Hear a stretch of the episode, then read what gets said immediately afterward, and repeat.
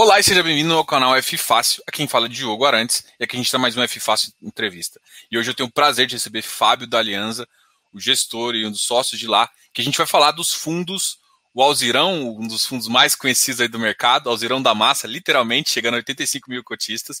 E também vamos comentar um pouquinho, pelo menos, sobre a estratégia do AFOF, sempre lembrando que a gente não pode comentar alguns outros detalhes porque ele está em emissão. Fábio, muito obrigado aí por aceitar o convite, por, por essa conversa aqui de novo, assim, Obrigado você, prazer. Vamos nós. Não, show de bola. Eu, eu, a gente já quer começar um pouquinho acelerado. Uh, vamos começar falando um pouquinho de uma assembleia que ainda acho que não rolou, que é a assembleia da FENS ainda, né? Você soltou o fato relevante da aquisição, né? E é um projeto que a, a FENSA foi um projeto executado pela Aliança também. Aí eu queria que você comentasse com, com, com o pessoal como é que, com essa estrutura que vocês utilizam de desenvolver produtos, né? Você tem uma estratégia, inclusive você foi um dos sócios de um outro, uma outra casa que também fazia isso, então você tem esse expertise, já, já conhece, já faz isso há bastante tempo. E, e nesse trabalho de Greenfield, e também falando um pouquinho para a galera como que, além, assim, pela CVM você tem que aprovar esse conflito na Assembleia e também uh, como que vocês definiram o cap rate. Vamos começar aí. acho que foi muita tá pergunta, mas acho que é tranquilo também, né? Não, não, são, são perguntas ligadas ao mesmo assunto, então é, é. tranquilo de tranquilo é um bom tema. Acho que primeiro é importante pontuar, né, que a gente está fazendo uma GE agora, né, agora nesse momento em que estamos, que é a GE, a gente fala disso até depois, para separar os assuntos, mas que é a GE sobre uma futura eventual nova emissão de cotas, né?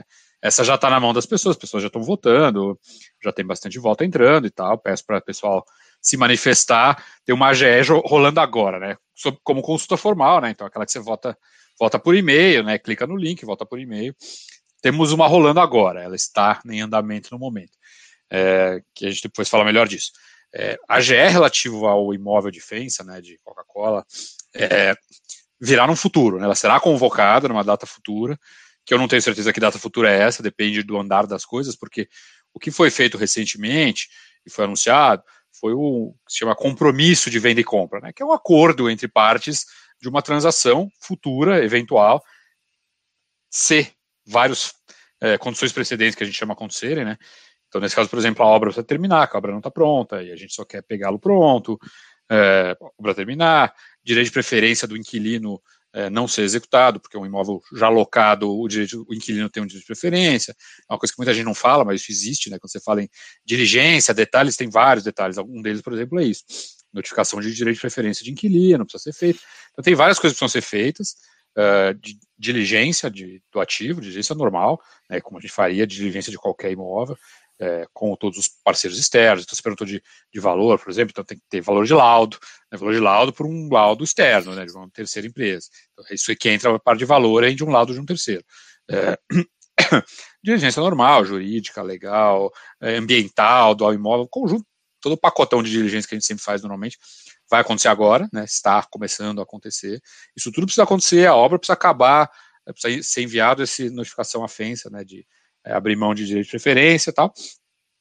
Tudo redondo, a gente chama a Assembleia com o pacote de documentos né, divulgado, com muito mais detalhe do que foi divulgado até hoje. Né, então, pessoal, isso é um ponto importante, né, o pessoal perguntou coisas, ficou com dúvidas, quer saber mais do imóvel, quer saber mais do contrato, quer saber mais de muita coisa, isso será compartilhado. Né.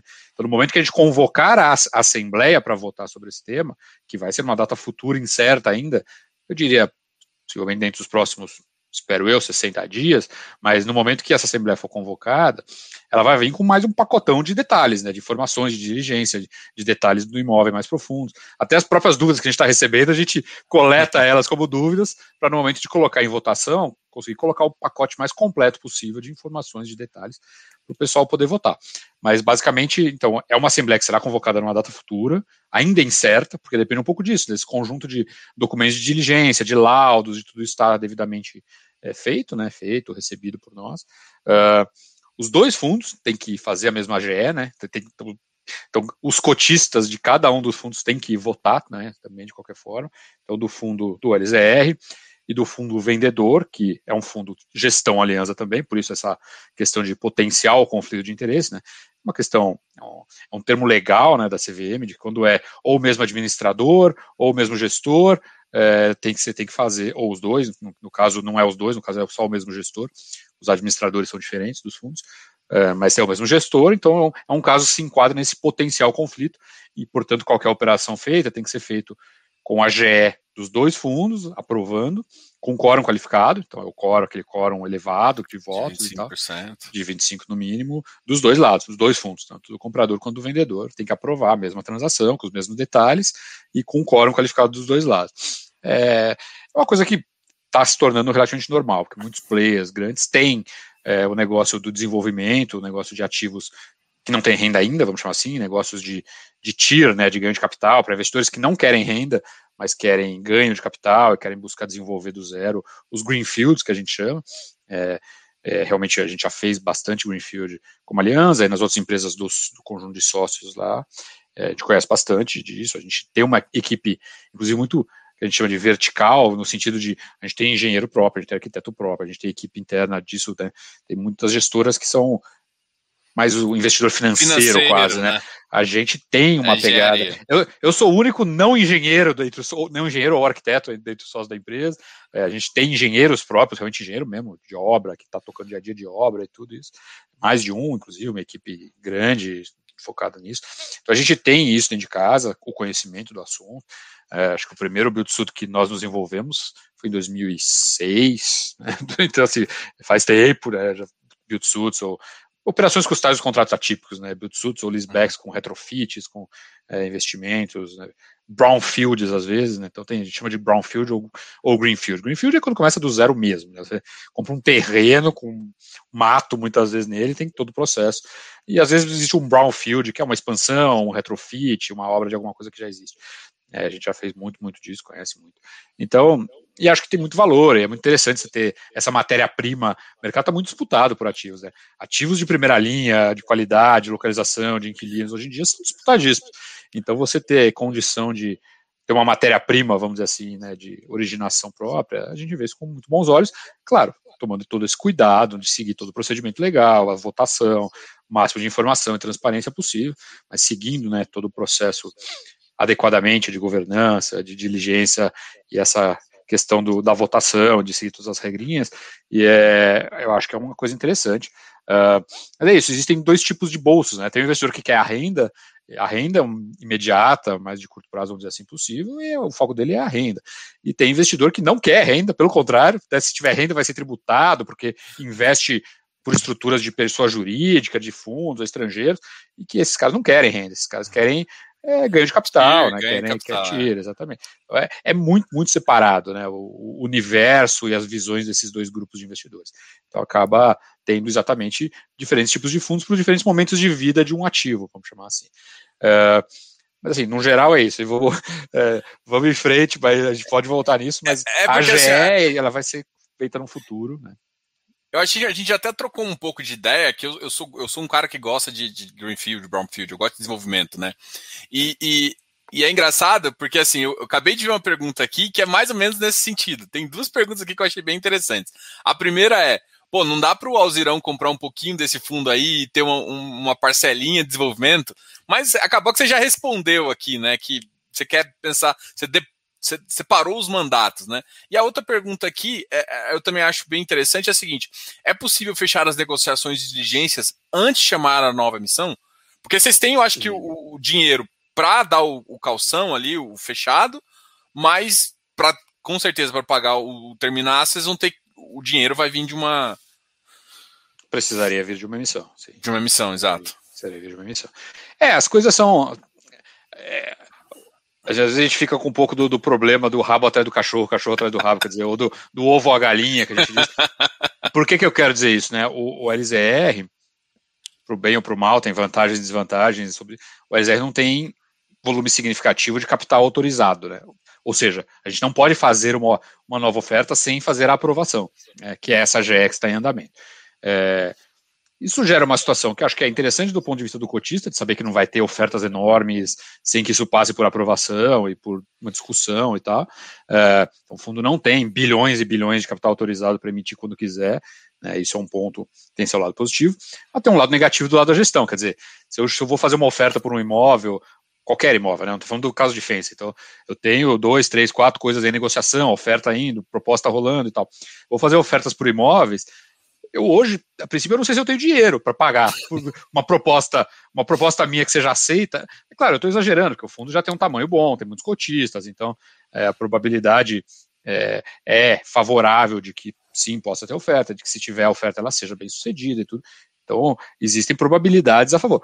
Mas, tecnicamente, se eu fizer uma proposta hoje para um imóvel e ela for aceita, eu não tenho o recurso para pagar hoje e não tenho nem aprovação de fazer a oferta, né? Então a gente precisa, de alguma maneira, em alguma medida, aprovar de forma antecipada, digamos assim, para que a gente tenha essa condição até negocial, de realmente, estou fazendo uma proposta para alguma coisa, se ela for aceita, eu vou conseguir, num, num cronograma adequado, que não seja um cronograma absurdo, executar aquilo. Então, que às vezes a gente fica um pouco nessa, puta, eu posso fazer proposta para um novativo? Puta, se faceita. Eu, eu, tenho que fazer a aprovação primeiro da, da GE, depois eu tenho que fazer a oferta, depois. Então, esse, esse encadear né, de passo a passo é, gera seus desafios. Um deles é esse. Eu, eu não tenho capital autorizado, mas eu estou no mercado, negociando ativo, buscando ativo, conversando com, com diferentes potenciais vendedores de coisas. É, então, às vezes, a gente precisa ir um pouco nisso. Aprovam capital, não muito grande relativamente ao fundo, né? Cada vez vai ser menor em relação ao tamanho do fundo, né? O que a gente vai aprovar de ofertas, isso é um ponto importante até em relação a rendimentos, depois a gente chega nisso, mas a gente vai aprovar. A ideia é fazer ofertas relativamente pequenas, né? Que cada vez vão ser menores em relação ao tamanho do fundo como um todo, em termos de futuras ofertas.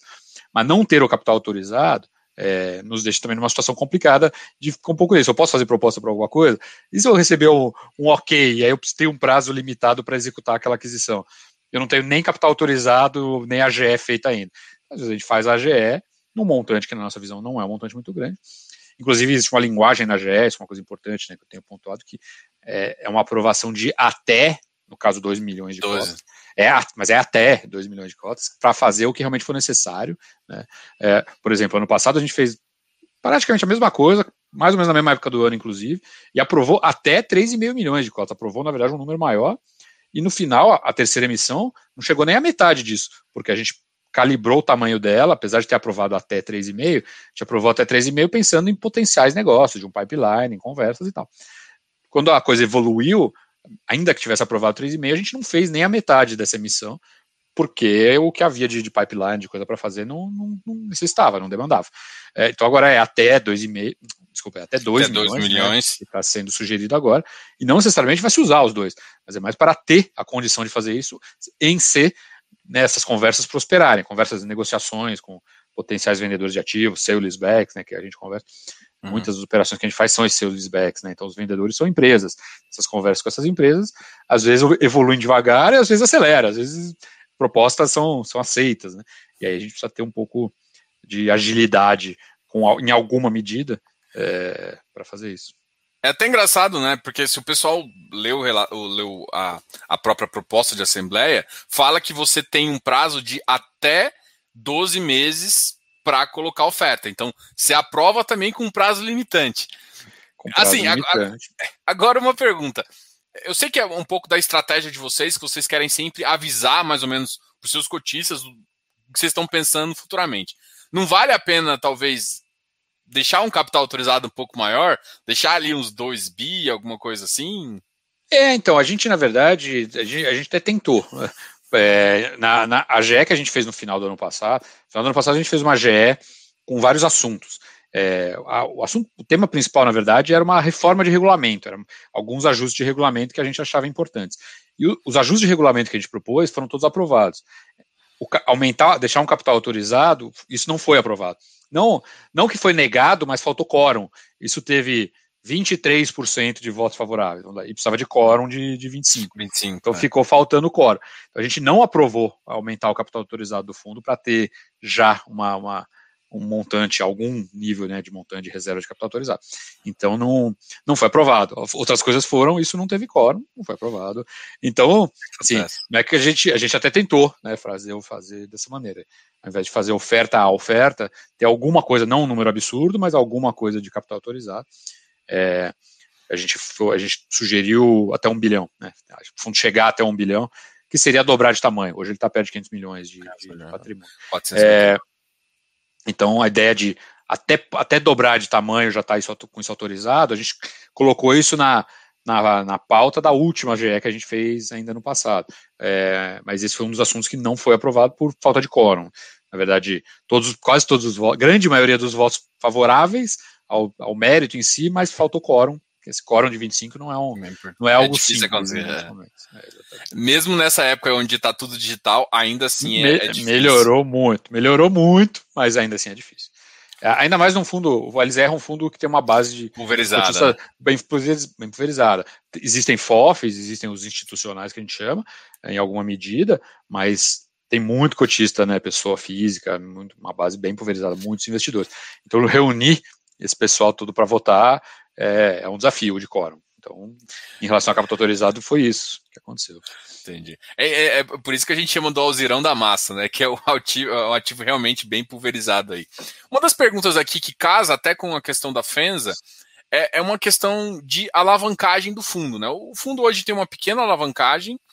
É, vocês têm um tamanho máximo, assim, ou basicamente assim, se a estrutura for confortável, porque assim, você já, inclusive, está em regulamento que o inquilino de vocês tem que ser inquilinos uh, eu vou te chamar de high grade, né? Você tem inquilinos Sim. de bom, de boa avaliação de crédito. Então, tem inquilino de high grade e eu pegar uma operação ali com uma garantia, eu consigo, às vezes, até fazer uma alavancagem positiva, com um spreadzinho interessante. Sim. Vocês têm um limite, tem uma cabeça de fazer. Eu sei que vocês têm cabeça de fazer isso, mas tem um limite que vocês falam, ó, já está interessante, não está interessante, mesmo assim eu vou chamar um capital agora. É, tem um limite, temos um limite de cabeça, né, vamos dizer assim, né, a gente que é um limite conservador, eu diria, ou seja, a ideia não é fazer muito, né, fazer muita alavancagem, a ideia é, é usar isso, vamos dizer assim, marginalmente para incrementar rendimento, porque a gente pode, né, porque como você mesmo colocou, a gente faz contratos atípicos, atípicos. né, contratos longos e travados, né, com penalidade de rescisão e tal, precisam ser cumpridos com empresas de alta qualidade de crédito, com empresas que você chamou de high grade, e é verdade. Então, assim, o tipo de imóvel, o tipo de inquilino e o tipo de contrato que a gente tem permitem alavancagens saudáveis, do ponto de vista de, de custo, de fator né, de alavancagem pelo é, o LTV, né, que o pessoal chama, que é o fator uhum. de alavancagem pelo valor do ativo. É, o, o LZR pode Uh, e acho que, conforme ele tem um tamanho adequado, a gente começou a usar recentemente, porque a gente achava que começava a poder fazer sentido, porque já estava com um tamanho com um tamanho importante como fundo, né? Porque a alavancagem vai ser um elemento, né? Um pedaço. Então, uma empresa, ah, tem empresa que pode alavancar, o pessoal diz um para um, né? Que é um de equity para um de dívida. Então o cara tem um. Estou falando de empresas, né? Não estou dizendo que é isso que a gente vai uhum. fazer. As, as empresas muitas vezes têm esse tipo de política. É, e a gente tem uma cabeça também parecida de ter uma política de quanta alavancagem a gente vai colocar que é uma política bem conservadora, eu diria. O fundo poderia, o fundo poderia, do ponto de vista de contratos, de inquilinos e tal, é, então, tecnicamente poderia ser bastante alavancado, porque os contratos uhum. são muito alavancáveis. Acho que essa palavra não existe, mas seria algo assim, pelo Faz tipo sentido. de contrato, pelo tipo de inquilino.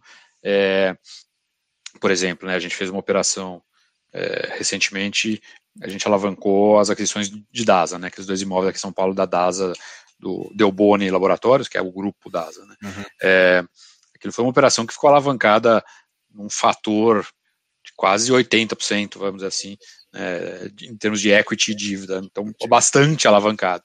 É, por quê? Porque era um contrato super longo com um inquilino que é um dos poucos AAA de crédito brasileiros mesmo, ele é mesmo, é um crédito extraordinário de qualidade, uma operação muito longa, de 15 anos, atípica, travada, com dois imóveis ótimos em São Paulo, de localizações é, super valiosas e líquidas. Assim, uma operação perfeita para ser alavancado pelo conjunto total da obra. Né? Prazo do contrato, o crédito do inquilino, os imóveis em si e tal. É, você vai fazer todas as operações do LZR 80% alavancadas? Não, não, dá, nenhum. É. é. Obviamente que não. É muito pelo contrário, o oposto disso. É, mas o ponto é, acho que é um pouco calibrar. Vou, pô, vou ter outra operação de 15 anos com ótimo crédito e tal, dá para fazer um, um pouco dela alavancada? Provavelmente sim, mas assim, a ideia é calibrar isso de uma maneira bem conservadora, vamos dizer assim, que jamais vai ser, jamais vai colocar em risco o fundo, né? É uma coisa que, sem adicionar risco, é, no nosso entendimento, a gente incrementa as duas coisas, tanto o rendimento, o yield, como também a geração de valor do fundo é, em termos de valor mesmo, né? Valor de patrimônio, multiplicar o patrimônio no longo prazo, né? O cara que eu compro um ativo de primeiríssima qualidade, é, usando uma boa parte de dívida, uma dívida barata, tecnicamente eu estou comprando aquele ativo mais barato. É que assim, é, sem entrar muito em finanças aqui, mas eu estou pagando mais barato pelo que eu estou No final, o ativo é meu, inteiro, 100% dele. Ainda que eu não tenha pago 100% do preço, e uma parte do, do, pagamento do preço seja o próprio fluxo dos aluguéis. É, no final, aquele ativo é nosso, né, do fundo, meu, quero dizer, do fundo, nosso, né, como cotistas, é, pagando mais barato por ele. Né. Então, essa gestão de estrutura de capital num fundo que permite, que tem contratos longos e fortes, esse tipo de inquilino que a gente tem, é, faz todo sentido, mas com conservadorismo, né? Então, ninguém vai sair alavancando 80% de todas as operações do fundo para levar o fundo para um nível de alavancagem muito elevado. Isso não é, não é de nenhuma ideia, é ficar num, num patamar bem, bem conservador, é a nossa visão. Tem um mindset, assim, por exemplo, ah, no, assim, esquece a operação, olha para o fundo todo. Ah, o mindset de 30%, 35%, 40%, qual que tem alguma coisa. Eu acho que provavelmente, pensando em fundo todo, é coisa de um terço, talvez. É, é. um terço de alavancagem, né? Quero dizer, é, para dois, de, dois de equity, é, como, como, ordem de grandeza. Não é onde a gente está hoje, é, mas, mas é por aí. É, é não está hoje, mas não está tão diferente. Não, é, é, é, muito diferente também. É que você está falando com um cara que adora, eu, eu adoro ativos assim, né? É, eu tenho olhado alguns ativos até chamado FIPE e tal, que tem uma estrutura de alavancagem que às vezes é, é um para nove, assim, uma, uma estrutura de alavancagem por conta justamente dessa questão de crédito ter muito boa. Então, eu acho que faz parte até do fundo e de você vir em live comentando o tanto que essas estruturas podem ajudar um fundo. Eu sei que você não vai fazer muito fora do normal, mas já tem fundos que já começaram a fazer também. Eu acho que a característica do Alzirão já, já permite muita coisa desse. Agora, Sim. vamos dessa assembleia, né? Dessa assembleia que a gente que você pediu uh, em relação a aumentar até 2 milhões. A gente até já comentou ali que você tem, uma vez é aprovado, se os cotistas aprovarem, até que todo mundo que é cotista deve dar uma votada aqui. Eu posso falar, pelo menos, vote sim para aumentar e vai fazer essa emissão aí. E, uh, e uma das coisas que surgiu, até chegou a ter um cancelamento, depois foi, foi uma questão da exclusão dos direitos de sobra, né, que, que gerou uma certa polêmica. É, uhum. É, eu, e aí eu queria falar com você e abrir um pouquinho para você até comentar sobre esse assunto e o que, que, gerou essa primeira a primeira pauta daquele jeito e o que gerou a mudança também. Sim. Eu acho que a gente errou. A gente errou na primeira e, e revisou o erro, né, vamos dizer assim, com uma perda pequena de, é, de, de, prazo, né? Isso gerou meio que uma semana de prazo entre aspas perdido para cancelar uma e fazer a outra. É, gerou também uma perda financeira para nós, porque a gestora absorveu o custo de cancelar uma e fazer outra. Tem um custo envolvido nisso, né? Na hora que você convoca a assembleia usando o sistema, o disparo dos, dos e-mails e tal. Então, gerou uma perda de uma semana, gerou uma perda financeira para nós mesmos, aqui, da, que a gestora que absorve isso. E mas porque a gente percebeu que a gente errou. A gente estava discutindo, definindo a, os parâmetros né, com o administrador, vamos convocar, convoca com que patamares. A gente falou, não, X cotas, pensou em ah, o X-cotas, qual a regra de valor, definição de valor, o prazo de até 12 meses para fazer a emissão em si, blá, blá, blá. Ah, põe sobras ou não. Falei, puta, é, quando você tem sobras, o, o, cronograma fica mais extenso, né? Você precisa fazer primeiro o DP normal, depois rodadas de sobras e tal. Eu falei, não, deixa sem sobras para que fique mais ágil quando for passar. E foi um pensamento numa linha, quase pensando de cronograma de oferta e de praticidade da oferta. E não, não dando devida importância é, ao assunto mais importante, né? priorizando errado e decidindo mais por cronograma e agilidade do que pensando na cabeça do, dos cotistas em si. E quando a gente entendeu que os cotistas davam importância para aquilo, e no nosso caso não tem nenhum problema né, fazer aquilo, a gente voltou atrás e alterou. Mas foi bem, foi bem isso mesmo, não tem nada, nada muito além disso. É, foi um erro que a gente voltou atrás com ele é, para atender, vamos dizer assim, o que percebemos que era uma prioridade, era uma coisa importante. É, hoje, hoje em dia, assim, o pessoal realmente. Em, em, ainda mais assim, um fundo tão bom. Quando faz uma oferta, faz sentido você querer tomar tudo que você, que você puder, né? Então, é, ainda mais assim, hoje o mercado realmente está mais. olhando mais esse detalhe, né? talvez muita gente não tenha essa visão que você comentou de do cronograma, quando você faz só a, a primeira fase de DP e depois você vai para uma 476 direto, é, você tem um prazo mais curto, porque você, as rodadas, inclusive você pode casar as rodadas com, com aquisição de fundo, então você tem algumas vantagens lá, mas que gera todo mundo que quer comprar o máximo que pode, quando o fundo gosta, e gera uma, uma questão. Uma outra coisa também que é, foi, foi anunciado recentemente, que eu também queria conversar com você, é a questão do, do Digital Realty, né, do Aliança Digital Realty, que fez a aquisição do Sky. Até vocês colocaram que foi o primeiro, pô, começaram a estratégia aí. E aí, fala um pouquinho da importância desse portfólio, né, que vocês escolheram um ativo para começar, um ativo bem importante para a empresa, um, onde, numa localização onde tem um parque também importante, né? Eu queria que você comentasse esses dois assuntos, assim, até para a gente poder fazer a segunda pergunta já. Tá bom. É, não, ficamos felizes que nasceu, é, nasceu. Para a gente isso é um projeto antigo. A gente, a gente quase comprou dois data centers já no passado, né? Passado três anos atrás, talvez, no passado é, já, já faz um tempo. E desde então, né, é algo que a gente estuda, aprofunda e conversa com players e procura é, e fomos estudando e trazendo gente que conhece para a equipe e tal.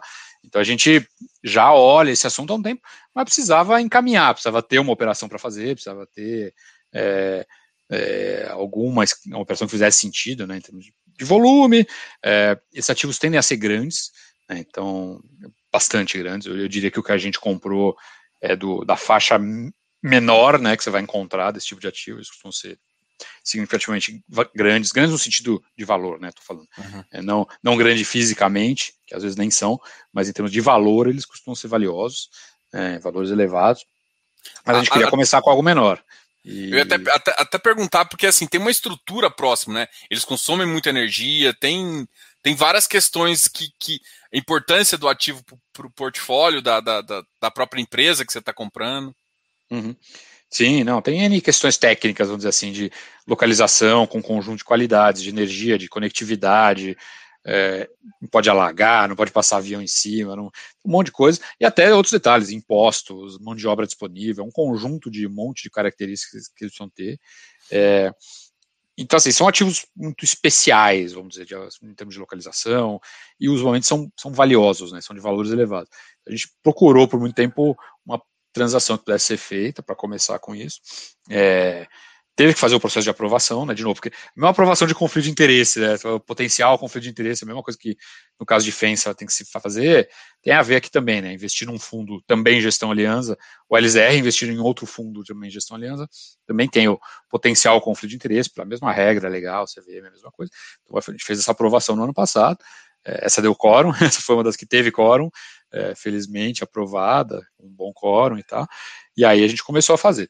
A gente quis fazer um ativo inicialmente pequeno e muito óbvio do ponto de vista de localização, de o que ele é, é porque ele fica no lugar onde tem a maior concentração de data centers do Brasil, é ali, os vizinhos, ele e os seus vizinhos, né, vamos dizer assim. Por N motivos desses, né, de disponibilidade de energia, de conectividade, de tributos, de mão de obra, tem um monte de motivo que faz os data centers se juntarem em regiões, assim. Então, ali naquela região, estima-se que tenha mais ou menos ali um terço, 40% de todos os data centers que operam no Brasil estão ali, naquele bairro, naquela regiãozinha ali, ou em dois bairros ali, porque tem, um, tem uma a divisa do município corta, vamos dizer assim, essa região ali. Então, eles estão em dois municípios, mas na verdade vizinhos ali, que é Santana do Paranaíba e Barueri, e eles estão vizinhos ali de alguma maneira.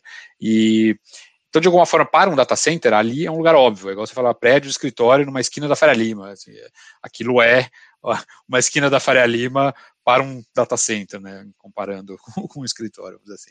É o lugar óbvio, é o lugar onde todos estão, onde as características é, são as melhores e tal. Então, a gente fez uma.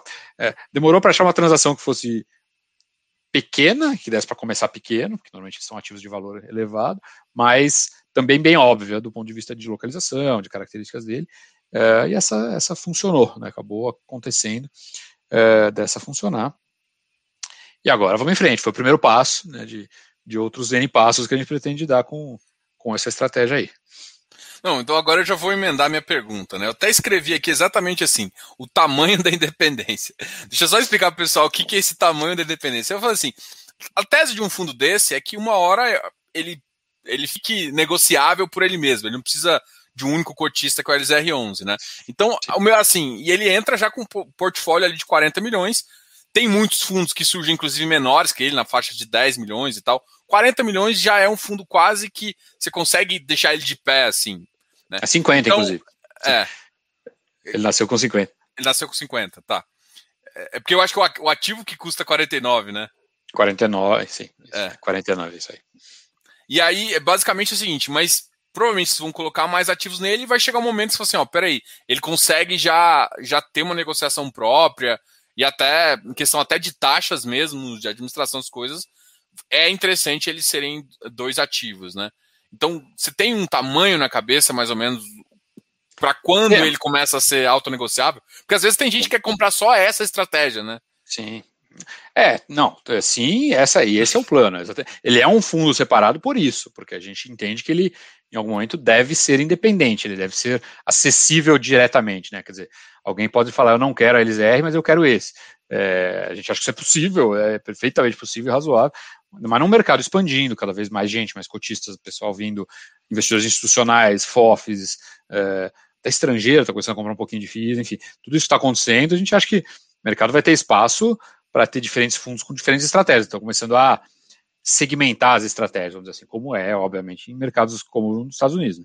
A gente vai ter cada vez mais fundos segmentados, diferenciados e investidores para eles, né? E que o cara pode não querer LZR e querer esse. Acho que isso vai acontecer. E é, é para isso que ele é um fundo separado, que a gente tem total é, plano, né? Vamos dizer assim, intenção de fazer isso.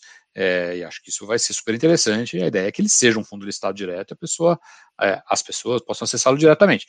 Agora, o ideal é que você faça essa listagem quando já tiver um tamanho mínimo de diluição de custo, até custo de advogado, custo de estrutura, taxa da CVM, taxa daquilo, é, e para ter liquidez também, porque não adianta você tá falando, não, está listado, mas não tem liquidez, porque pô, o tamanho, quantidade de cotas que está no mercado e tal, é, é, reduzido, então está listado lá, mas não negocia quase nada. Aí não tem vantagem, porque a gente quer uma coisa que seja em liquidez, que vai ter um bom preço, aí vai ter um ganho de preço, porque vai haver uma demanda boa por ele, o preço vai, vai crescer é, para, o próprio, para o benefício do próprio LZR. Né? Eu acredito que isso, quando esse fundo for listado diretamente, que ele tiver crescido, tiver mais negócios dentro e com esse foco dele diferenciado, que ele vai ter um ganho de capital na cota também, né? Essa cota vai, a cota que o LZR subscreveu, ela vai ser valorizada mais, quando, ele, é. quando ele vier a mercado diretamente. A gente tem convicção disso.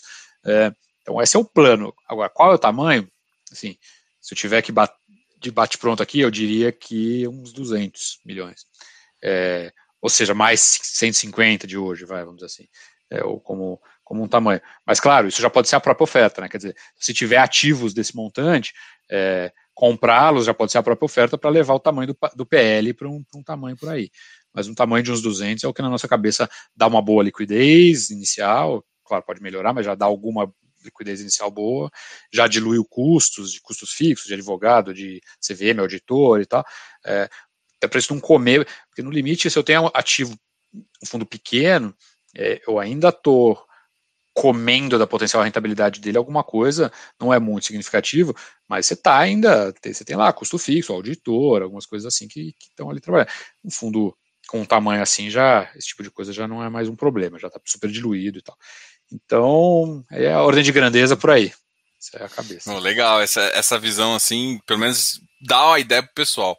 Ah, eu não vou nem perguntar em relação à oferta, né? Que tipo, que pode ser, né, ainda tem que ser aprovada, mas eh, tem ideia de que, por exemplo, desses, desse possível pipeline que a gente está vendo agora, parte ainda ainda tem ativos nesse, nesse segmento para entrar com essa nova oferta futura aí? Alguma coisa nesse sentido? Tem pipeline disso, tem negociações e andamento, sim, sem ah, dúvida. Depende é da, de como elas amadurecem ou não, né? Vamos dizer assim, essas negociações e, e, vai e volta. Às vezes vai proposta, volta proposta, às vezes fica fica uma negociação, às vezes você fica em silêncio, espera o outro lado voltar. Negociações tem uma dinâmica, mas a é, tem tem negociações e pipeline de, desse tipo de ativo, sim. A ideia é, é, é crescer né, esse fundo, é fazer mais desses ativos, outros e tal, e, e nessa direção do, da independência que você chamou, né, do, do tamanho da independência. Show de bola. Não, legal. É, uma das coisas também que a gente uh, tá vendo, né, que o fundo ele ele chegou ali na teve uma época que ele pagava um, um certo yield, depois da oferta e até um pouquinho a, o yield começou a, a, cair, o que é natural quando você faz a, a alocação e tal, tem, tem, tem um tempo aí de alocação, e agora a gente vai sair com essa oferta, né? O que alguns cotistas, até eu recebi algumas perguntas, perguntam, ah, mas hum, como é que funciona isso em relação a, pô, o secundário agora que está recuperando de novo, uma oferta agora vai vai poder machucar o secundário. Como é que é a visão disso de vocês, né? Como é que vocês preparam essa oferta? Ou se tem a ver também com oportunidade? Como é que vocês fazem esse mix de oportunidade e o que o secundário demonstra ali como, como valor, né? Eu acho que primeiro é um ponto da, da oportunidade em si, né? Acho que é, ano passado a gente, quando veio com a terceira oferta, disse que a gente estava fazendo aquilo e a terceira oferta relativa ao tamanho do fundo naquela época era significativa. E eu não sei se você lembra, mas quando a gente veio com a terceira oferta, a gente não tinha alocado a segunda ainda. Nós fomos Sim a, a, nossa alocação na segunda oferta foi mais lenta do que deveria, do é. que gostaríamos. Então, quando a gente veio com a terceira oferta, a gente ainda tinha recursos da segunda. E muita gente falou, pô, mas que, qual é a lógica, né, de você aprovar uma terceira com o recurso da segunda ainda na mão? E na prática, o que a gente estava dizendo é que a gente estava enxergando um mercado que seria muito interessante do ponto de vista de oportunidades, né, no ano passado, enfim, no, período ali que a gente passaria. É, e aí a gente fez a terceira oferta e aí fez seis aquisições uma atrás da outra é, e usou literalmente não só o recurso tudo. da terceira oferta, como até o recurso que tinha sobrado da segunda né? e tudo ele ainda alavancado, né, tecnicamente. É, então, até mais do que teria como recurso disponível de equity, né, vamos dizer assim. Então, realmente fez bastante coisa. E o ponto de agora estar tá aprovando novamente é um pouco de, de enxergar oportunidades também, né? Então, tem oportunidades, enxergamos oportunidades talvez menos do que a gente via lá atrás, até pelo próprio tamanho. Né? Então estamos aprovando até 2 milhões de cotas, quando no ano passado a gente aprovou até 3,5. Então acho que isso mesmo já mostra que a gente calibra ao que a gente enxerga de oportunidade, ao que a gente enxerga que faz sentido. Uh, então tem um ponto de oportunidade, de ambiente de oportunidades e pipeline, coisas que, que, que na nossa visão faz muito sentido. Uh, está pronto para aproveitar isso. Naquele sentido, eu não tenho capital autorizado, né, em número relevante, eu preciso aprovar uma oferta para se realmente essas oportunidades, pipeline, negociações derem certo e, e propostas forem aceitas e tal, a gente poder realmente executar. É, então, eu, é um pouco o que eu estava explicando sobre a razão de fazer aprovação, né, por não ter capital autorizado significativo, tem a ver com, com também a, as oportunidades e poder aproveitá-las quando existirem. É, e uma questão importante é o seguinte: cada vez mais as ofertas, desde que a gente siga nessa linha de fazer ofertas relativamente pequenas, vão ter menos impacto, né? Uma oferta, é, no ano passado, a oferta dobrava o tamanho do fundo. Agora a oferta, se a gente fizer o tamanho total aprovado, não, não deve ser 40%, 40 do fundo. É. E, se fizermos o total, porque, de novo, é uma aprovação de até. Então, quanto que a oferta do ano passado dobrou o fundo, a de agora, se fizer no máximo, é 40% do fundo, e daí daqui para frente cada vez menor é isso. Então, as ofertas vão começar a ter impacto muito menor, tanto em cota de mercado secundário quanto em rendimentos. Né? Isso são pontos importantes. Então, a ideia é casar um pouco oportunidades, né, tá apto a aproveitar oportunidades que são interessantes, é, e de maneira que machuque, vamos chamar assim, menos possível. E acho que é fazer isso é fazendo ofertas menores, fazendo ofertas baratas, baratas não do ponto de vista da cota, mas ofertas uh, que são é de taxa da própria emissão e, e por serem 476, não 400, que não tem que fazer prospecto, advogado, passar CVM, aprovação de prospecto, tudo aquilo, roadshow e tal. Então fazer ofertas rápidas e relativamente pequenas, tanto no montante captado quanto em custos, né? E então para crescer o fundo de uma maneira gradual, né, mas quando tem oportunidades, fazer os movimentos. É, acho que isso é, isso é um ponto importante. E de alguma forma, assim, outra coisa importante é o fundo negocia num preço muito bom. O, o valor, né? É, fazer emissões, é, fazer emissões rápidas, ágeis, com pouco custo, mas num valor bom, um valor acima do valor patrimonial, um valor interessante, também agrega valor. De alguma forma, a gente está fortalecendo, vamos dizer assim, a base a de capital, né? a musculatura, não, a musculatura do próprio fundo, né? Uh, eu vou emitir eu não sei exatamente qual é o valor, o valor é futuro, não é definido, mas sim, pelo, pelo, pelo nível de valor que o fundo negocia, sempre, historicamente, né, pelo menos nos últimos sei lá, anos, né, vamos dizer, já é, será uma emissão acima de valor patrimonial, será uma emissão num valor, é, valor bom, né, valor saudável para o fundo, que de alguma forma fortalece e cresce o próprio valor patrimonial, dá uma musculatura para o fundo interessante. Então existem diversos ângulos para se olhar. É, eu acho que a grande questão é, é entender tudo como um, um, plano de longo prazo com N elementos.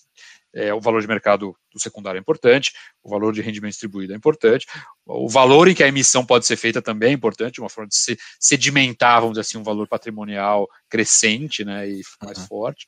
Uh, e as oportunidades são importantes também. Eventualmente vai ter um momento que a gente vai olhar e volta e vai falar, não tem oportunidade agora, é hora de ficar quieto, mas é, eu já estou indicando de alguma maneira que o que a gente vê de oportunidade nesse ano é menor que o que a gente via no ano passado, pelo tamanho da aprovação. Né? É, e eventualmente vai ter um momento futuro que não vai ter mesmo né, oportunidade geral. Então a gente vai tendo, tentando casar um pouco o momento de mercado em termos de oportunidade de pipeline, com valor de cota do secundário, com rendimento distribuído, e de alguma forma cada vez menos impacto tem impacto de curto prazo, né, de, uhum. de valor de cota ou de, e de rendimentos, e fazer novas ofertas. Né. É, é, significativa a mudança, por exemplo, ano passado a emissão, potencialmente era uma emissão que dobraria, poderia dobrar o tamanho do fundo. É, agora a gente está fazendo uma emissão que, no limite, ela é uma emissão de 40%. É, e isso já é o limite né, do, da, da, da, aprovação. Então, cada vez isso é, é menos representativo. E na prática também é uma oferta 476, né? Eu quero dizer o seguinte: quem vai comprar essas cotas são os cotistas atuais. Vou, vou poder comprar as cotas com um preço mais interessante. Né? e existe um ganho aí também, né? O fundo negocia com um prêmio importante. É, comprar um bom volume de cotas de LZR num preço significativamente menor do que o preço de mercado, é, não deixa de ser algo também, pode ser visto como algo interessante também. Né? Legal. Uma outra visão, assim, é, é só uh, em termos de negócio, né? A gente, a gente sabe que o mercado, o Copom muito provavelmente está cada vez mais aumentando a taxa de juros. O mercado de FI tem dado uma balançada, alguns ativos têm ganhado preço, têm pedido preço, né? Alguns ativos de tijolo, outros nem tanto, outros permanecem meio sem essa, essa análise, né? Talvez algumas pessoas tenham uma análise mais fundamentalista, consegue olhar que a expectativa futuro já equilibrou num preço mais interessante e que provavelmente isso não deve mudar muito de agora para frente, só melhorar. É, no mercado real, assim, você começa também a ver que, o, que a, a eleição está no próximo ano, você consegue ver alguma dificuldade, às vezes, do pessoal começar a segurar ativo de novo? Porque tem momentos de, de economia assim que o pessoal segura ativo, para uma mudança mais brusca, até para posicionar preços mais para frente. Você acha que está sendo momento disso agora? Até para corroborar com o que você falou ali, estou com uma é, oferta menor é, agora. É isso, é, é isso que eu ia dizer. Acho que de alguma maneira a gente já indica, pelo tamanho até da aprovação que a gente está buscando, é, a gente vê oportunidades agora, e tem algumas coisas interessantes, coisas que estão em andamento que a gente vê, mas que não é uma oportunidade em termos de quantidade de negócio e tal gigantesca. Né? A gente está fazendo uma aprovação de um limite de cotas significativamente menor do que a gente fez no ano passado. E, e um pouco é isso, né? um pouco olhar, puta, eu tenho oportunidades ainda esse ano, mas ano que vem eu não tenho mais tanta convicção assim, por vista de comprar ativos. E por quê? Na verdade, o mercado costuma acontecer, é, as expectativas de vendedores e de compradores, elas vão abrindo e vão convergindo, né? Então, primeiro, quando começa uma crise muito forte, você fala, não, começou a crise, hora ótima de comprar. Quando começa uma crise, normalmente não sai negócio nenhum. Porque quem quer comprar no momento que a crise começou, quer comprar com desconto, quer pagar barato, mas quem quer vender, uh, normalmente vai esperar, vai ver, tá com preço na cabeça de uma negociação anterior, de uma proposta que recebeu e tal, e normalmente as expectativas de compradores e vendedores divergem muito, ficam muito afastadas. E aí você começa a ter pouco negócio. Recentemente, então, assim, começo da crise do ano passado, começo da crise mesmo, porra, março, abril, vai, do ano passado, um ano, um, pouco, um ano e pouco atrás. É, aconteceu isso. Quem tinha dinheiro para usar ia querer pagar barato, aproveitar a crise, a incerteza e tal. E quem estava para vender e não estava desesperado, não precisava mesmo vender, falou, vou esperar. Já tive proposta de X, não vou vender agora 30% mais barato, e vou fazer. A expectativa abriu e não sai negócio. Depois converge um pouco, a crise se prolonga, a economia patina e tal. É, pessoal que não vendia com desconto por ver que a crise não vai acabar do, de um dia para o outro tal. Começa a convergir expectativa, começa a sair negócio. Saiu muito negócio. Segundo semestre do ano passado, começo desse ano, saindo muito negócio em FIIs, né? FIIs e em transações em geral. É, eu acho que ano que vem a gente pode começar de novo a ter um pouco de abertura de expectativas. O pessoal que gostaria de comprar ano que vem, dependendo do caminho da eleição, da, pode estar tá querendo pagar mais barato, e o pessoal que vai vender vai segurar. Então talvez eu tenha um mercado no ano que vem de novo. Isso é cíclico, isso é sempre assim, você está sempre vendo o mercado, ele é cíclico em vários sentidos, em preços, de locação, de, de compra, mas também em expectativas de compradores e vendedores.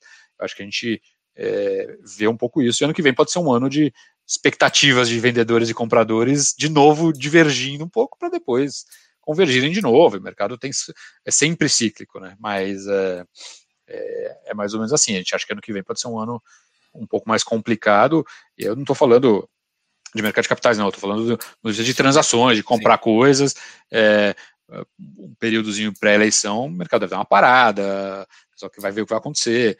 É, quem confiar que a eleição vai ser positiva, talvez esperar para vender seu ativo depois. Uh, quem tiver para comprar, talvez com receio da própria eleição não queira comprar e vai segurar e tal. Então, ano que vem tende a ser um ano um pouco mais complicado do ponto de vista de transações, né, de fazer aquisições. Uma, uma pergunta assim, em relação a, por exemplo, essa muitos estão tá, tá se falando entre a, alguns contratos a, a mudança de GPM, PCA, essas questões assim. Isso é uma coisa que te preocupa com, como gestor, alguma coisa nesse sentido? Preocupa o fundo? Não, não preocupa o fundo. Usualmente a gente, os contratos uh, com empresas, né, vamos dizer assim, que são os contratos do LZR, com essas grandes uhum. empresas e tal, é, contratos a tipos longos, usualmente eles são EPCAs, não são GPM. GPM para a gente é uma coisa rara, né, no nosso tipo. GPM costuma afetar, eu diria, mais locações de comerciais, comerciais quero dizer escritórios, né, ou residenciais, né, é, o índice de aluguel residencial costuma muito, ser muito comum ser IGPE, uh, ah, e acaba, talvez até pela ligação com incorporação, com loteamentos e tal, também passando muito em fundo de CRI, né, fundo de papel, fundo de Sim. crédito, acaba tendo também bastante inflação a IGPM.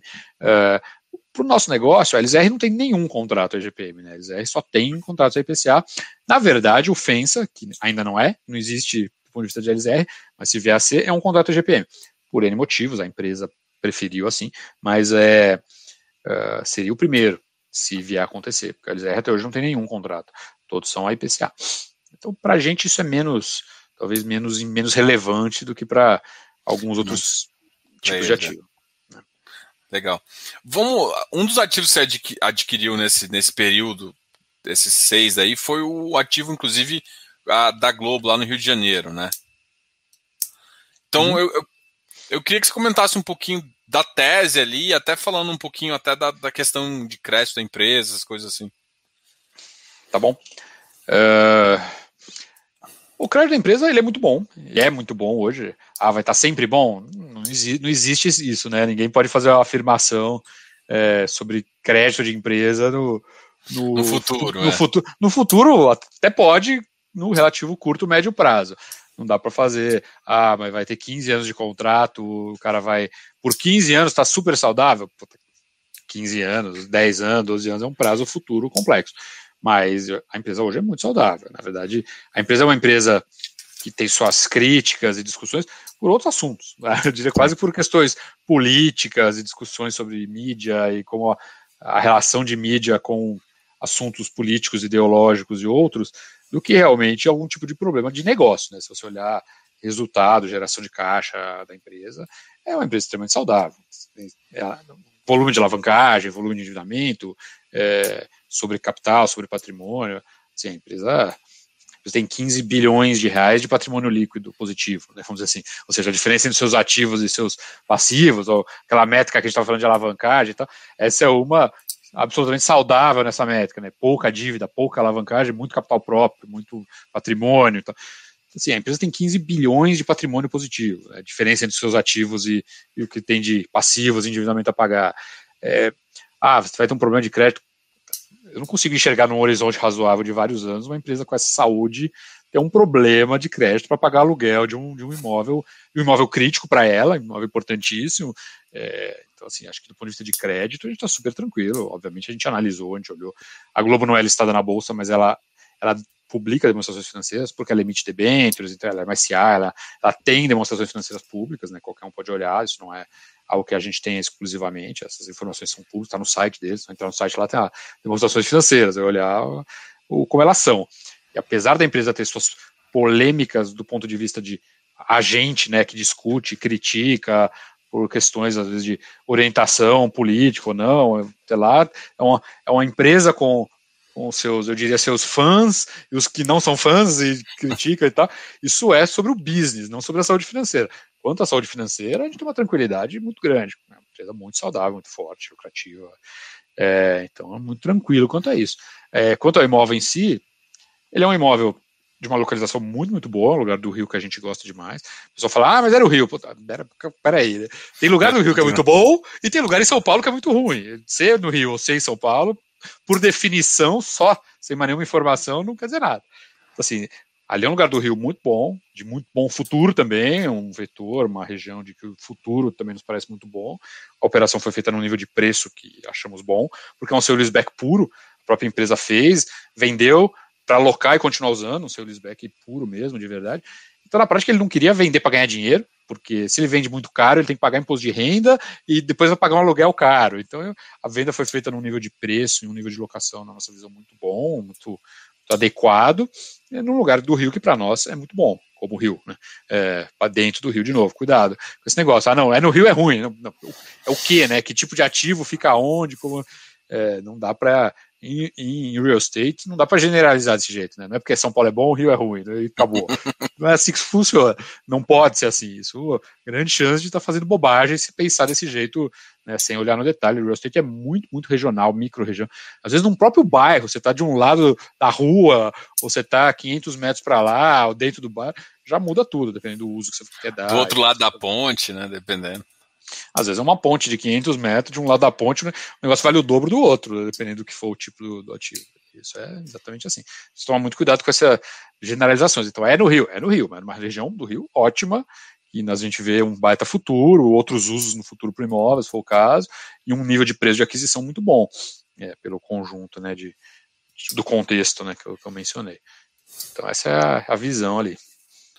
Eu vou aproveitar agora o, o momento para a gente falar das outras estratégias, né? Até a gente está tá quase acabando, eu queria até falar um pouquinho mais de estratégia. Mas vocês, além do, do, do Alice R11, vocês também lançaram uma outra estratégia. A gente não, não vai falar exatamente da, da emissão, sim, mas eu queria conversar um pouquinho sobre essa nossa estratégia, que é o do AFOF, né? Que é o fundo uh, de fundo que vocês que vocês fizeram. Se você participa, até para explicar para o pessoal também, você participa do comitê, mas ele, o, AFOF ele tem um gestor uh, próprio, né? Tem, tem, sim, tem, tem equipe, equipe própria, né? Equipe é. dedicada, tem equipe de analistas própria, equipe dedicada, sim, sem dúvida. É, é um, a, gente, a, gente, tem alguns fundos, né? Alguns fundos, algumas estratégias. O LZR acaba sendo talvez a, a face mais visível, vamos dizer assim, né, da aliança e tal. Mas é, a gente realmente tem algumas, algumas estratégias, algumas coisas. Ontem mesmo a gente também soltou um, foi, saiu um aviso ao mercado ontem, né, publicamente, então isso pode ser falado também uhum. de, um, de, um, de, um, fundo de, de escritórios, enfim, que é, que é, outro assunto. Então, existe, existe isso, existe a FOF, existe um outro conjunto de outras coisas que a gente faz. É, a FOF é um FOF, é, isso o pessoal acho que hoje em dia está entendendo bem, né? É, a gente começou ele há algum tempinho, aí faz um ano e pouco. Uh, é um fundo que já existe, ele não está sendo criado, ele já existe é, há algum tempo. E é uma estratégia de FOF, acho que a gente, a gente gosta, vê muita oportunidade no mercado, viu muita oportunidade no mercado no meio da crise, né? A pandemia gerou uma situação no mercado de real estate, é, pela questão sanitária da própria crise, né? Alguns ativos performando muito bem, uns performando muito mal, né? Shopping, um horror, logística bombando por causa do e-commerce, last mile, depois crédito, mas no final do ano passado tomou a liderança, talvez, né, pelo menos da atenção do mercado, questão de inflação, e dos rendimentos que geraram e tal, é, que o mercado deu muita oportunidade né, de FIIs nos últimos tempos, então é um ambiente interessante para uma gestão ativa de carteira, e acho que a gente tem muito conhecimento dos ativos em si, do tijolo, do, do fundamento de real estate, para poder ter um fundo muito bom né, desse tipo. É, eu, eu também já fui gestor de fundo de ações por muitos anos, fundos de ações, né, não, não real estate, ações, ações, e de alguma maneira, os FOFs são o, o análogo, na minha visão, do, do mundo do fundo de ações né, para o mundo do real estate. Né, um fundo um fundo de gestão ativa, é um fundo que vai aproveitar oportunidades que aparecem, sempre aparecem. O mercado é super cíclico e sempre vai estar cheio de oportunidades. Não precisa ter pandemia para que tenha oportunidades, tá? Vai ter direto, tá? Então ele é um produto de estratégia ativa nossa. É, é um produto para comprar produtos terceiros, quer dizer, ele não é assim, o, a FOF não, não compra a LZR, né? Não é isso, não é uma coisa para comprar outro. É, não compra mesmo, né, nem, nem vai fazer isso. É... é até, até, um detalhe que eh, eu, quando eu conversei com o Renan, que é o rei de vocês, ele até me, eu, eu parei falando, peraí, a gente não vai comprar, tá no regulamento que a gente não pode comprar. O que é bem diferente né, do que a maioria. A maioria acaba tendo uma certa posição, alguns ficam com uma certa posição, até por conta, às vezes, você quer se posicionar. Ainda mais agora, vocês estão com um fundo. Uh, montando o fundo digital, montando. O ALSR11 já está bem estruturado aí, com, com, já tem vários cotistas aí, mas mesmo assim, realmente está no regulamento que fundos da, da, própria gestão não, não vai entrar. É, o que está tá no regulamento é que os fundos da própria gestão, já listados na bolsa, vamos dizer assim, não, não podem entrar. Porque é mais uma discussão de uh, você, tem, você tem informações, é, você, então, por exemplo, ah, existe divisão de equipes, existe toda uma, uma estrutura de governança, de divisão de equipes, de informação e tal, mas assim, os produtos da própria aliança, a gente conhece eles melhor do que é, do que outros, né? Então existe uma discussão. Essa discussão é uma discussão principalmente de informação, o mercado chama de informação privilegiada, de não correr nenhum risco de ter qualquer tipo de situação. Então, para não ter nenhum tipo de situação, a gente já bota em regulamento que não pode, ponto final. A gente vai aproveitar as oportunidades do mercado nos outros, nos outros fundos, nos outros gestores, dos outros ativos e tal, mas sem, mas sem o sem LZR e sem futuramente outros eventuais fundos Aliança listados em bolsa. Né? É, porque eu quero dizer listados em bolsa? Eventualmente a gente poderia participar do fundo de desenvolvimento, tá? a gente mencionou de FENSA lá atrás, isso pode, pode acontecer ou coisas desse tipo. Então não é que a FOF, por regulamento, não pode investir em nada da aliança, não é isso. Ele não pode investir em nada da aliança que já seja um fundo do Estado, por uma questão de equidade de informação, de não ter informação que, que o mercado em geral não, não tem e tal. É, é mais por isso, para tomar todo cuidado com essa, é, essa gestão Nossa, da equidade da informação e da justiça de informação e de não ter nenhum tipo de informação diferente ou de informação que o mercado não tenha e tal, é, não correr nenhum tipo de risco desse tipo. É mais para ser o máximo justo e correto possível nesse sentido. Essa é a, a lógica disso. E vocês que já olham, por exemplo, um, vocês têm um fundo de renda, né? Então, basicamente, vocês olham é, galpão, tanto é que foi o começo da, da estratégia, tem vários ativos de varejo, da renda urbana ali também, e outras questões. Então, você consegue talvez ver a distorção do mercado real, assim, do que está sendo negociado no mercado real, versus o que está sendo negociado nos fundos imobiliários. É, isso é uma das estratégias e você tem realmente visto essas, essas distorções, às vezes, no mercado? Por exemplo, um ativo que de lajes, né? Inclusive, acho que é uma das posições que você tem maior, além de recebíveis lá, bem interessante. É, você começa a olhar e fala assim: pô, peraí, esse, esse mesmo ativo aqui foi negociado nesse preço aqui, e o mercado está com esse preço de metro quadrado, então é uma oportunidade muito interessante. É, tá muito sim. discrepante? É, é, em alguns ativos sim, em outros não, e, e vai mudando. Mas a gente entendo que consegue bastante identificar isso, acho que é um ponto importante, é, é isso, né? O conhecimento do mundo real, do mundo real no sentido do, do ativo de tijolo para valer o que, que, realmente é bom, o que, que não é bom, é, até para entender às vezes o que, que, que, faz sentido ou não no discurso de alguém. Assim, só hipoteticamente, assim, não estou falando de nenhum caso prático, mas não. Temos aqui um fundo que vem com galpões de logística e, e, e dizendo que puta, faz sentido o galpão de logística num preço não sei qual, porque ele é last mile, não sei o que. A gente olha e fala, isso aqui está depois de três pedágios, lá não tem acesso pela estrada, tem que fazer o retorno. Pô, não, não, é, não funciona, não é assim, né? A gente conhece tecnicamente pra caramba de logística, isso não é assim. Então, acho que ajuda até nessa separação, né? Qualitativo das coisas, de preço, não é só preço, mas tem uma parte qualitativa que é super importante, né? Que acho que isso a gente conhece bastante, né? Tem muito pulso disso, de alguns ativos. Tem ativos que a gente conhece melhor, outros que a gente conhece menos, mas acho que de qualquer maneira é, a gente conhece bastante, né, do tijolo, do real estate mesmo, do, do, do mundo real. Né, não só de transação, de preço e tal, mas também no aspecto qualitativo. O que, que realmente é de qualidade, o que, que tem problema, o que, que, o que, que o discurso não bate com o que a gente enxerga de verdade né, do ativo e tal.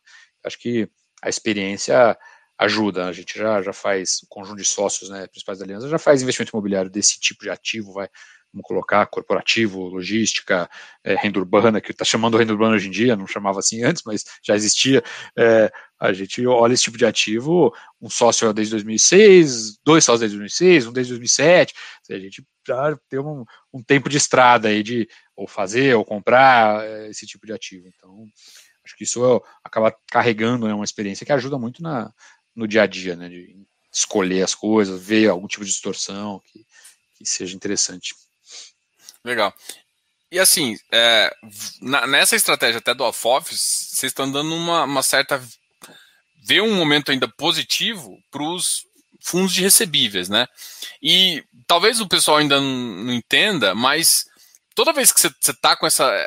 Você tem muito ativo, né? Você consegue gerar muito ativo, e se às vezes você precisa do crédito, você também pode fazer o, a visão contrária, né? Se alguém chega uma oferta, você pode decidir alavancar e tudo mais. Então também para quem tem muito ativo, gera oportunidades, muita oportunidade de crédito, né? Crédito uh, com ativo. Vocês pensam, às vezes, em montar alguma coisa uh, para recebíveis também? Acho difícil. Acho, acho difícil. A gente. Eu acho que a gente tem uma coisa interessante, que é a gente conhece do assunto, muitas vezes até da ponta tomadora, né, do cedente uhum. do crédito. Então, a gente conhece do assunto, a gente sabe olhar recebíveis é, estão bem estruturados, como é que é em termos de LTV, como é que está em termos de garantia, construção de garantia, foi bem feito, não foi? É, então acho que a gente consegue analisar e investir em fundos de recebíveis bem, por conhecer do, dos bastidores, das engrenagens, como aquilo funciona, então acho que a gente tem uma posição muito boa para ter conforto analítico e para investir nele, mas fazer um nosso acho muito improvável, a gente tem uma cabeça mais de estar tá do lado do equity, né, vamos chamar, e e é, acho que a gente tem experiência e conhecimento do assunto para investir no, nos fundos de papéis, como por exemplo a gente vai ter no, numa carteira do FOF a cada diferente momento. Então, acho que isso é bom, mas, mas não fazer um de recebíveis mesmo acho, acho difícil. O mercado está bem competitivo, tem bastante player grande captando. É, então, eu acho que, na verdade, a gente gosta um pouco de estar do outro lado, estar do lado do, de quem vai captar né, uma alavancagem e tal, é, num momento de liquidez abundante. É, mas, enfim, no geral, acho que não está muito nos planos, não. Quer dizer, não está nos planos, pelo menos por alguns vários anos aí, fazer, fazer recebíveis, não, fazer fundo de recebíveis. É, e agora, tipo assim, olhando pelo AFOF, assim, vocês têm uma visão positiva desse mercado, né? Você acha ainda que ele, ele é ele ainda vai demonstrar. É mais pela, uh, pela certa, vou dizer segurança, mas mesmo pra, pela você poder ter o, o, dividendo ali mais, é mais fácil, como ele está na dívida ali, você tem uma certa vontade de uma repetibilidade ali do, do, do valor mais próximo. E se tem como é indexado alguma coisa, fica mais fácil. É, essa visão tem atraído mais o investidor? É, essa seria uma, uma tese? Eu acho que o investidor foi muito atraído pelo rendimento mesmo, né? O rendimento, de alguma maneira, né, é importante até pontuar isso, não vamos entrar nisso hoje, né? Esse é assunto para uma conversa inteira. A parte importante do rendimento dos fundos de papel nos últimos tempos é repasse de inflação, né? Não é um rendimento. Correção monetária. O fundo de tijolo não tem correção monetária no, do jeito que o, que o fundo de recebíveis tem. Ela é, uma, ela é um outro formato, vamos dizer assim. No fundo de tijolo, a correção monetária. Fica na cota fica na cota, mas... em algum momento melhora um pouco do rendimento, mas o grosso dela fica na cota, estruturalmente falando, é, é a valorização do ativo, né, e não é passada todo mês, né, como porra, é a inflação é passada no, em certos recebíveis, não todos, mas em muitos recebíveis, é, crise e tal. Então eu acho que o rendimento de curto prazo, que ficou extremamente gordo, vamos dizer assim, nos fundos de recebíveis por causa da inflação que deu uma acelerada, atraiu muita gente para eles. É, e aí também as cotas valorizaram, algumas talvez demais, e os próprios fundos emitiram. Aí tem que ver como eles vão alocar tudo que eles estão emitindo. Então tem, tem, tem, que tomar cuidado. O mercado é muito cíclico. Né? Não é o que funcionou seis meses atrás, não vai continuar. Vai não é o que necessariamente vai funcionar nos próximos seis meses. Tem que tomar muito cuidado com isso. Mas acho que aí entra também um pouco de gestão profissional, de entender os ciclos, né, entender o que está acontecendo. É, então, isso é um ponto. Acho que isso é um ponto importante. Assim, funcionou bem, fundos de recebíveis recentemente, um pouco por capturarem muito mais de maneira muito mais óbvia. do mercado agora. É, né? essa, essa questão de inflação, né, eles capturam de uma forma muito mais evidente, imediata, vamos chamar assim, né, isso acaba tendo um impacto importante. É, mas não é porque isso funcionou recente que vai continuar funcionando. Né, as coisas são, são cíclicas de alguma forma. Eu, eu hoje acho que ainda tem, ainda tem oportunidades de recebíveis, mas acho que a gente deve começar a ter uma fase de tijolo mais interessante nos próximos meses. É, principalmente passada uma fase de vacinação mais forte, um pouco de, é, de Covid, é, vamos, sei lá, imaginando que a gente abra o um segundo semestre aí, é, com a vacinação aí já não vai estar resolvida 100%, mas vai ter andado um bom tanto, imagino eu. Eu, eu tenho uma visão relativamente otimista pro, vamos chamar de conjunto de fundos de tijolos para o segundo semestre. Porque acho que em termos de preço, Uh, e o humor do mercado com a vacinação mais avançada vai estar um humor diferente. Então eu, eu, tenho uma visão otimista de tijolo. Assim, de novo, tijolo tem um monte de coisa diferente dentro dele, né? Uhum. Mas no geral, eu acho que o ambiente que a gente vai ter, pensando um pouquinho para frente, que acho que é importante o investidor olhar isso, daqui a dois, três meses, vai começar a ser um, um ambiente um pouco mais favorável para o tijolo, que apanhou um pouco nos últimos tempos, é, mas eu acho que isso vai reverter um pouquinho. Então, acho que é, o tijolo vai, na minha visão, ter um segundo semestre bom, né, interessante. Né, exatamente. Mas, de novo, por causa dos ciclos, né? Não dá para é. não dá para olhar o que aconteceu nos últimos meses e assumir que aquilo vai, vai se perpetuar daquela forma. Acho que uma grande dificuldade de investidor, todos, inclusive profissionais, eu já vi muito disso, é não conseguir extrapolar o momento de hoje. É, é olhar o que está acontecendo nessa semana e agir como se aquilo fosse sempre igual, perpetuado daquele jeito para sempre. E tudo que a gente sabe é o oposto, né? É que, na verdade, o mercado é super cíclico, que o que está acontecendo hoje não é o que vai estar tá acontecendo daqui a seis meses, depois de seis e tal. Mas apesar de racionalmente todo mundo falar isso e saber que é cíclico, que vai mudar, né? As pessoas Pode agem. Decisão, né? É, as pessoas agem por questões psicológicas, emocionais, assuntos que não vamos entrar aqui. As pessoas agem como se o que está acontecendo hoje ou nessa semana fosse se perpetuar para sempre. E que não é assim. É, então, tomar cuidado com isso, acho que é um dos grandes segredos de, de investimento que gera valor, que gera alfa, né, que gera valor diferenciado e tal. É tomar esse cuidado. E entender que daqui a seis meses estaremos diferentes de hoje. E então pensar assim, né? Pensar como a coisa vai estar daqui a seis meses, não como ela está hoje. É? é, eu gostei muito dessa, dessa frase assim que você falou, que eu acho que falta pro é extrapolar. Não, não adianta olhar o hoje, né? Você tem que sempre extrapolar para seis meses, um ano. Como é que como é que o mercado vai estar tá para se posicionar também. É, e você não vai acertar 100%. Uma outra coisa, você não vai acertar, você tem que se posicionar para tentar captar algum valor futuro, mas também entendendo que você tem, tem que ter uma margem de segurança aí. Fábio, muito obrigado. Vou deixar você falar as últimas palavras. Eu quero agradecer de novo você e o pessoal da Aliança, o Renan também, que é um cara bem gente fina que a gente troca uma ideia o RI, até, até, até para o pessoal que não conhece, o RI é, responde sempre as dúvidas e tudo mais. É, obrigado, Fábio. Vou deixar você falar com as últimas palavras aí para a gente. Imagina, bem, obrigado, obrigado você pelo, pelo espaço, pelo tempo novamente. A gente vai sempre tentar fazer isso aqui, é conversar, explicar o que a gente pensa. É, no final não tem certo e errado binário, né? A gente acerta umas, erra outras. É, há coisas que têm vantagens e desvantagens que está sempre pesando no dia a dia, tomando decisões no dia a dia. Mas o, o que a gente nunca pode deixar de fazer é, é isso aqui, é ter a transparência de dizer o que a gente pensa, o que a gente está querendo fazer, para que as pessoas tenham é, enxerguem né, uma coerência e uma transparência na gestão, que acho que esse é o, esse é o crítico, né? Acertando, errando, cada dia está se tomando decisões, mas o importante é manter uma coerência e uma linha de transparência com, com o pessoal, que acho que a gente vai sempre, sempre manter. E é isso aí. Legal. Assim, é interessante o pessoal sempre notar, né, que, por exemplo, a Aliança tomou uma, uma, uma ação bem interessante, que é vocês, por exemplo, divulgam já, né, para o mercado todo o, o, seu calendário até de, de conversas, né? Isso é uma, uma, forma de você sempre estar transparente. A gente conversou também na última GE, que foi inclusive aqui entrou o, o, o Realty aqui no, no, no ativo. Então, é, essa é uma visão bem interessante de vocês, que vocês gostam de sair e conversar com seu cotista sempre que pode também, né? Eu acho que isso que é, é interessante o pessoal notar isso também. E também dar valor nessa conversa que eu acho que está sendo a tendência do mercado, né?